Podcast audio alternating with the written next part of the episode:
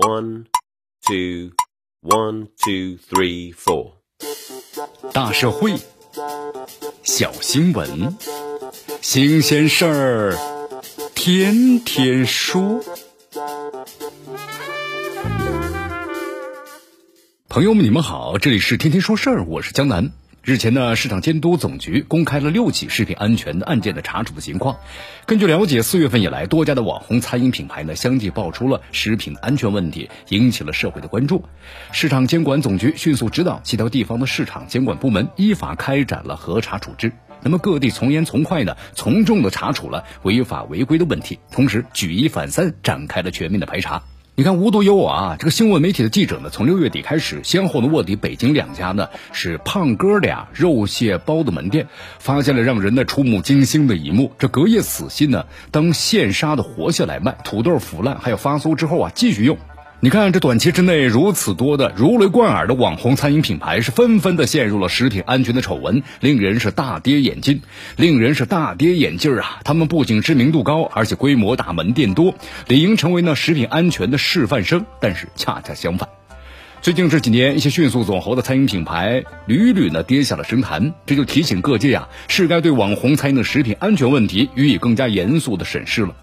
这一次，市场监管总局集中通报了相关的违法案例，就释放了积极的信号。这网红餐饮品牌一开始呢，往往令消费者耳目一新，给餐饮界呢，我们说刮起了一阵新风。但餐饮行业再怎么创新，这食品安全的底线呢，是不能丢的。一些网红餐饮品牌最终被曝呢是盛名之下其实难副，原因是多方面的。比如说，有的是通过营销炒作迅速扩大了知名度，再通过呢招揽加盟商而快速的割韭菜。可以说呀，在一开始，一些品牌呢就没有把食品安全和品质放在第一位，尤其是不少的品牌背后有着资本加持，那么后者呢对回报效率有着较高的要求，很早就走上了快速圈钱之路。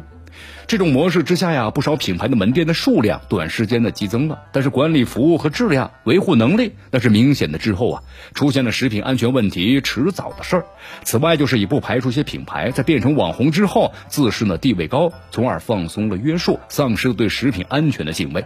在市场角度呢，咱们或许不必对一些网红餐饮的质量丑闻过于担心，毕竟啊，这自砸招牌终究会受到呢市场的报复。最近这几年，不少盛极一时的网红餐饮那是非常短命，就给出了前车之鉴。但是网红餐厅有一个特点，那就是在赚钱快的思路主导下，等到这个丑闻曝光或者遭遇了市场的惩罚，那么经营者包括其背后的资本，可能早已经赚的是盆满钵满。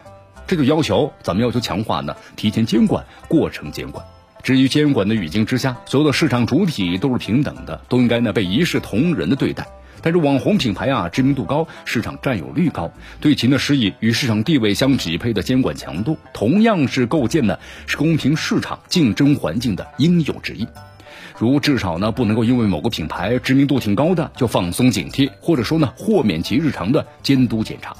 其实呢，这网红餐饮啊，一旦存在食品的安全问题，其带来的社会影响，对于消费者的权益损害，那是几何级的增长。比如说这次广东等十一地啊，共排查了三千三百二十三家的杨国福麻辣烫店，其中责令整改的多达八百四十一家。如此体量的餐饮巨头，却对食品安全呢如此的不上心，这无疑会严重影响社会的食品安全信心。有多大能力啊，就得呢承担多大的责任，构建一个健康的餐饮市场环境。网红品牌、大品牌理应该发挥啊更多的正向的作用，而不是成为反面教材。